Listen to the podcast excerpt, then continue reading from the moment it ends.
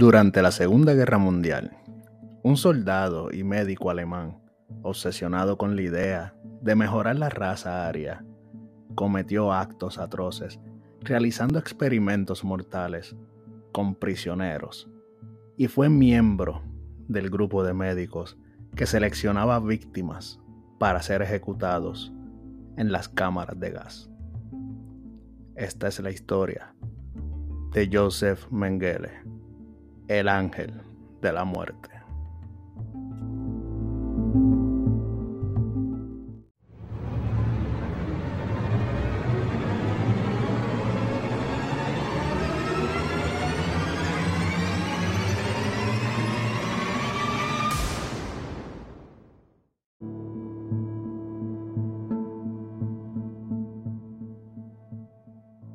Saludos, les habla Ricky y bienvenidos a un nuevo capítulo de Mundo Escéptico. A lo largo de la historia de la humanidad, los médicos han sido un grupo de personas sumamente importantes para el desarrollo y la sobrevivencia.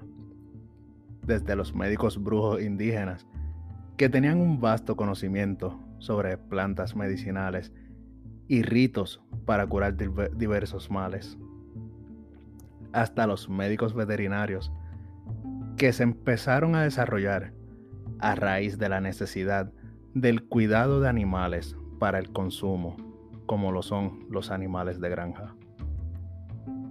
Pero también hubieron médicos que en nombre de la ciencia cometieron actos atroces e inhumanos que dejaron una cicatriz en la historia de la medicina. Y es aquí donde nos topamos con Joseph Mengele, o como lo llegaron a conocer en el campo de concentración y exterminio, el ángel de la muerte.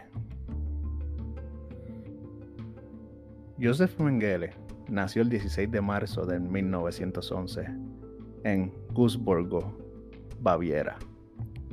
Era el mayor de tres hijos que tuvieron Karl Mengele y Walburga Teresa Hopford. Su padre era el fundador de una empresa productora de maquinaria agrícola, lo que lo colocaba en el seno de una familia pudiente. Joseph fue un estudiante ejemplar que disfrutaba de la música, el arte y el esquí. Terminó la educación secundaria en abril del 1930 y comenzó a estudiar medicina y filosofía en la Universidad de Múnich, ciudad que fue el pilar del partido nazi.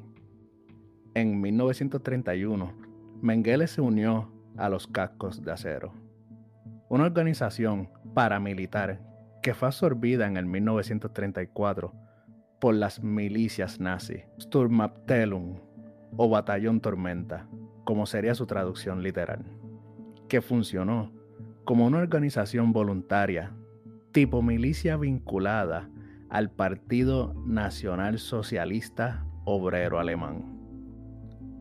En 1935, Mengele obtuvo un doctorado en antropología por la Universidad de Múnich y en enero del 1937 salió del Instituto de Biología Hereditaria e Higiene Racial de Frankfurt como asistente de Otmar Frey von Verschuur, un científico que investigaba sobre la genética con un interés particular en los hermanos gemelos.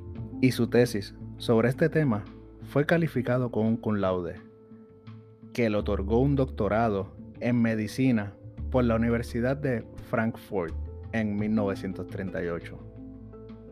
El 28 de julio de 1939, se casó con su primera esposa, Irene Schonbein, con quien tuvo su único hijo, Rolf Mengele, quien nació en el 1944. Mengele se afilió al partido nazi en el 1937 y a la SS en el 1938. Recibió una formación básica con la infantería de montaña y fue reclutado por la Wehrmacht, las Fuerzas Armadas alemanas. En junio del 1940, algunos meses después del estallido de la Segunda Guerra Mundial. Enseguida, se presentó voluntario para el servicio médico de la WAF-SS, el brazo armado de las SS, donde sirvió con el rango de Alfredes Subtenient en un batallón de la Reserva Médica hasta noviembre de 1940. Después, fue asignado a las oficinas de la raza y el resentimiento de la SS en Poznania, donde evaluaba a los candidatos a la germanización. A lo largo de su servicio recibió numerosas condecoraciones, entre ellas la Cruz de Hierro de primera clase, la Medalla de Hierro y la Medalla por el Cuidado del Pueblo Alemán, que le fue concedida por rescatar a dos soldados del interior de un carro de combate en llamas. Durante el verano del 1942, Mengele resultó herido de gravedad cerca de Rostov y fue declarado no apto para el servicio activo. Mengele ostentaba en aquel momento el cargo de capitán de la SS.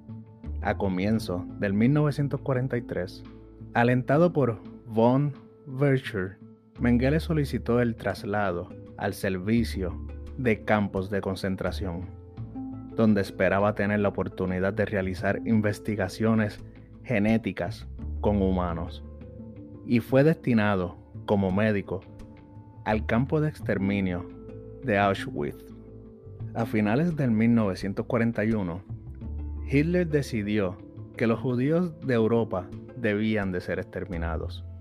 Por ello, Auschwitz, que en principio debía alojar trabajadores esclavos, pasó a ser una combinación de campo de trabajo y de exterminio. Hacia julio de 1942, la SS ya realizaba lo que ellos llamaban selecciones, que constituían en segregar a los judíos capaces e incapaces. Los que podían trabajar eran admitidos en el campo de trabajo y los que no eran enviados de inmediato a la muerte en la cámara de gas. Cuando Mengele llegó a Auschwitz, el lugar estaba inundado de prisioneros. Se ha calculado que habían unas 140 mil personas en aquel inmenso campo. En palabras del comandante del campo, Rudolf Haus, su finalidad era la reclusión y exterminio a escala industrial. Tanto así que en un solo día podían ser asesinadas unas 9.000 personas en las cámaras de gas. En los grupos de los que debían morir estaban casi todos los niños, mujeres con sus bebés, embarazadas, todos los ancianos y aquellos que los médicos consideraban que no estaban completamente sanos. Mengele, quien fue miembro del grupo de médicos que hacía esta selección humana, no estaba obligado a realizar esta tarea, pero la practicaba con la esperanza de encontrar sujetos para sus experimentos.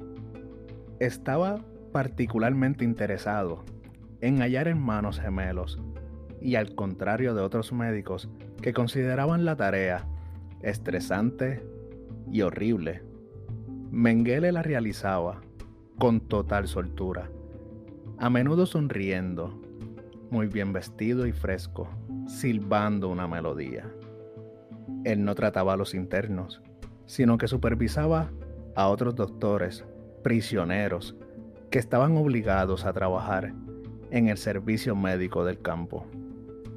También formaba parte del grupo de médicos responsables de administrar el Cyclone B, el pesticida a base de cianuro que se usaba para matar a los prisioneros en las cámaras de gas. Entre los actos de crueldad que llevaron a Mengele a ser apodado por los prisioneros como el ángel de la muerte, nos topamos con su actuación en el 1943 ante un brote de Noma, que es una enfermedad infecciosa gangrenosa de la boca que lleva a una destrucción de los tejidos de la cara, que afecta principalmente a niños desnutridos. Mengele inició un estudio para determinar la causa y desarrollar un tratamiento. Aisló a los pacientes en un barrancón aparte y asesinó a varios niños gravemente enfermos para enviar sus cabezas y órganos a la Academia Médica de la SS en Graz para sus estudios. La investigación seguía en marcha cuando el campo gitano fue liquidado y sus ocupantes asesinados en el 1944.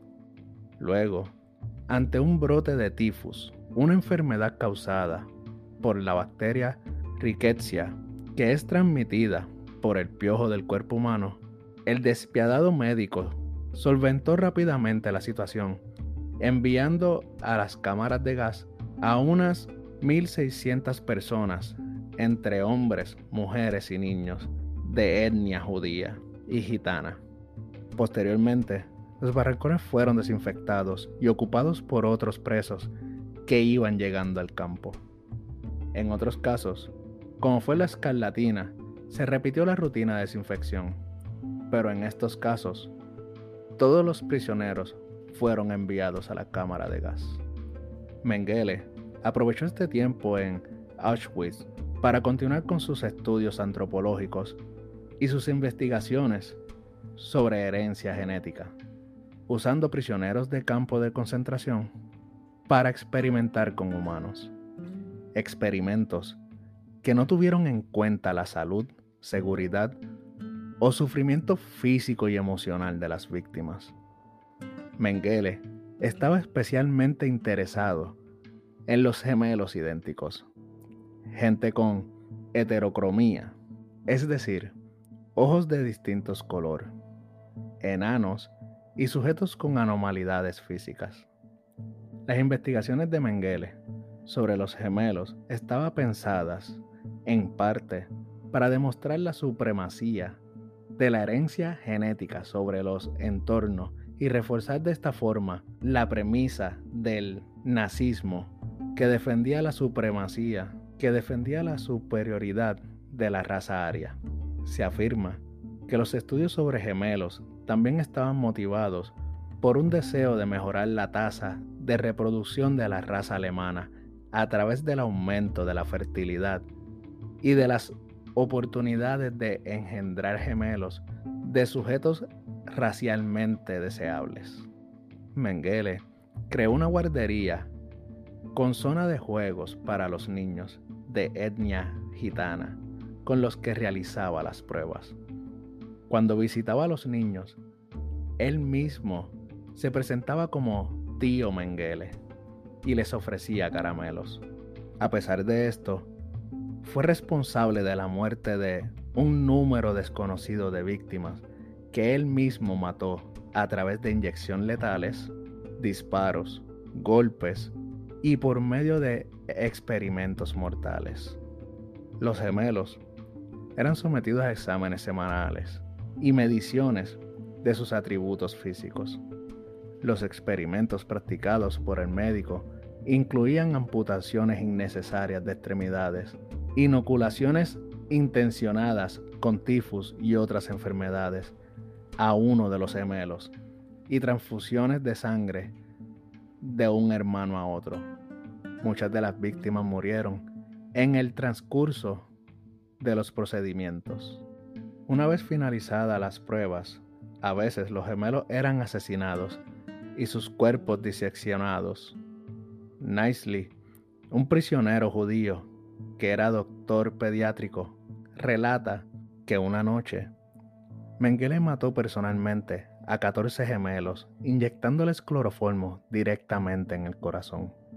También se relata que si uno de los gemelos moría a causa de las enfermedades que eran inoculadas, Mengele mataba al otro para realizar informes comparativos post-mortem. Uno de sus objetivos era modificar la pigmentación del iris con el fin de lograr más niños con ojos azules. Para ello, Mengele les inyectaba en los ojos diversas soluciones, lo que acababa produciéndoles graves infecciones e incluso la ceguera, así como el asesinato de personas con heterocromía para extraer sus glóbulos oculares y enviarlos a Berlín para sus análisis. A los enanos y a las personas con anomalidades físicas les tomaba mediciones corporales les extraía sangre y dientes sanos y les administraba de forma innecesaria drogas y rayos X. Muchas víctimas eran enviadas a la cámara de gas y después sus esqueletos se mandaban a Berlín para continuar con las investigaciones. Mengele buscó mujeres embarazadas a las que realizaba experimentos antes de enviarlas a la cámara de gas.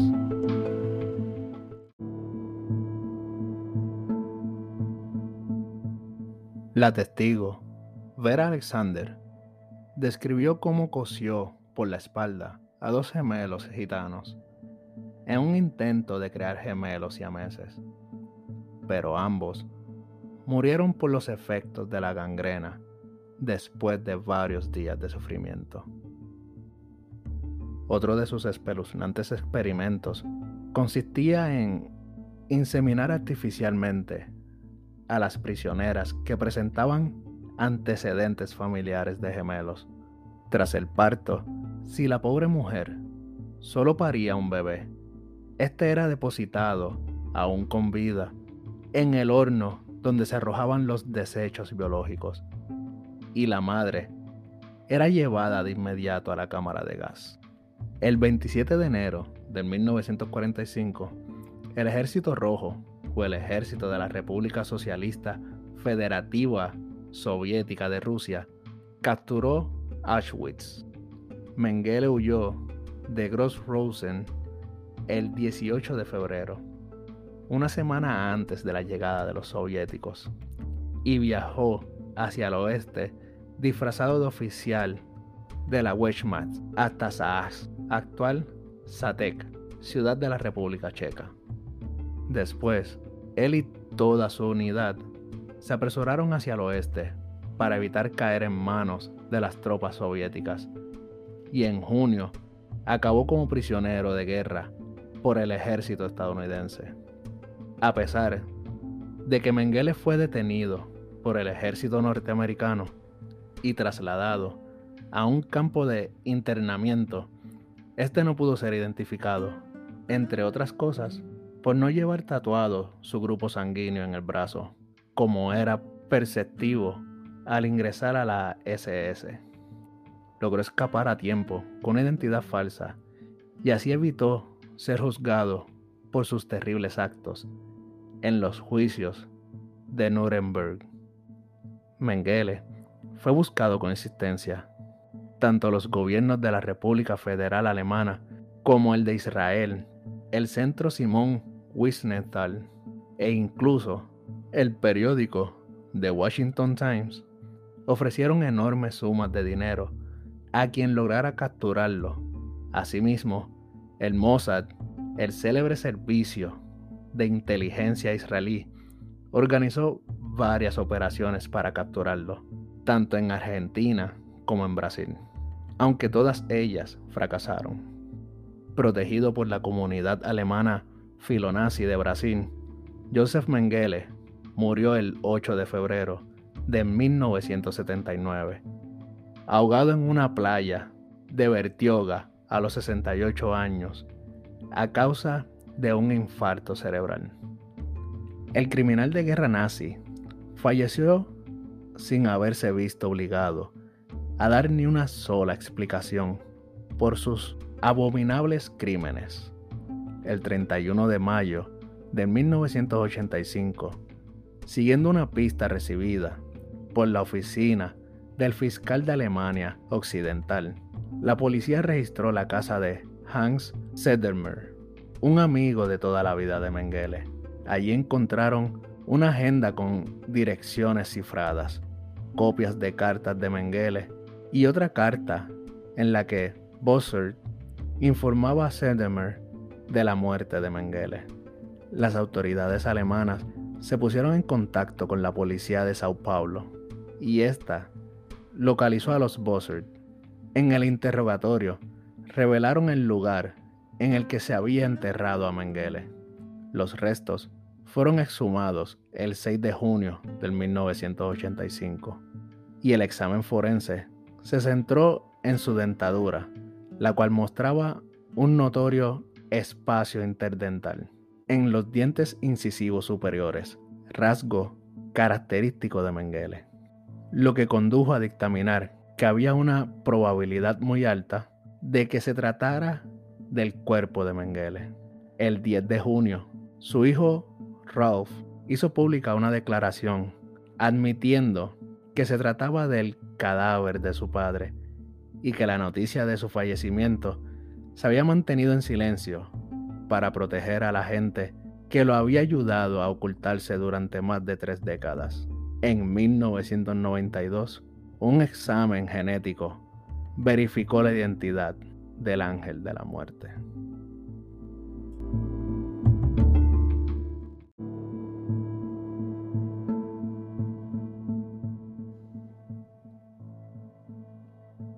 A Mengele se le describía como un hombre sádico, sin empatía ninguna y extremadamente antisemita, que estaba convencido de que los judíos eran una raza inferior y peligrosa, que debía ser aniquilada por completo.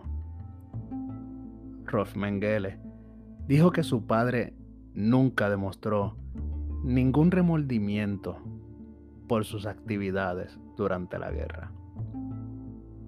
Un pequeño dato que noté durante los estudios de este caso es que Mengele nació en Baviera, coincidentemente en el mismo lugar de nacimiento de nuestra protagonista del caso anterior, Annalise Michaud. Les juro que el orden de estos episodios ha sido mera y extraña coincidencia o quizá premoniciones, ya que ambos temas llegaron a ser de interés después de que mi esposa lo soñara. Déjame tu opinión acerca de este médico despiadado a través de mis redes sociales. También, si has tenido una experiencia paranormal o con lo desconocido, hazme llegar tu relato para ser narrado en episodios futuros. Búscame en Facebook como Ricky Pan Blanco, Mundo Escéptico. Y hazte parte del grupo Escépticos, donde podrás compartir memes, historias y todo lo que gustes compartir con la comunidad de escépticos. También me puedes buscar en Instagram como mundo.escéptico.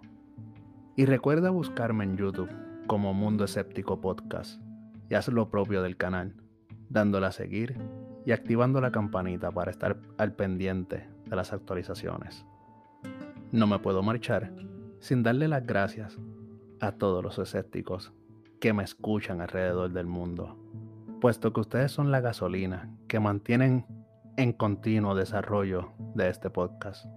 Que tengan una linda semana y nos escuchamos el próximo domingo en una nueva edición de Mundo Escéptico.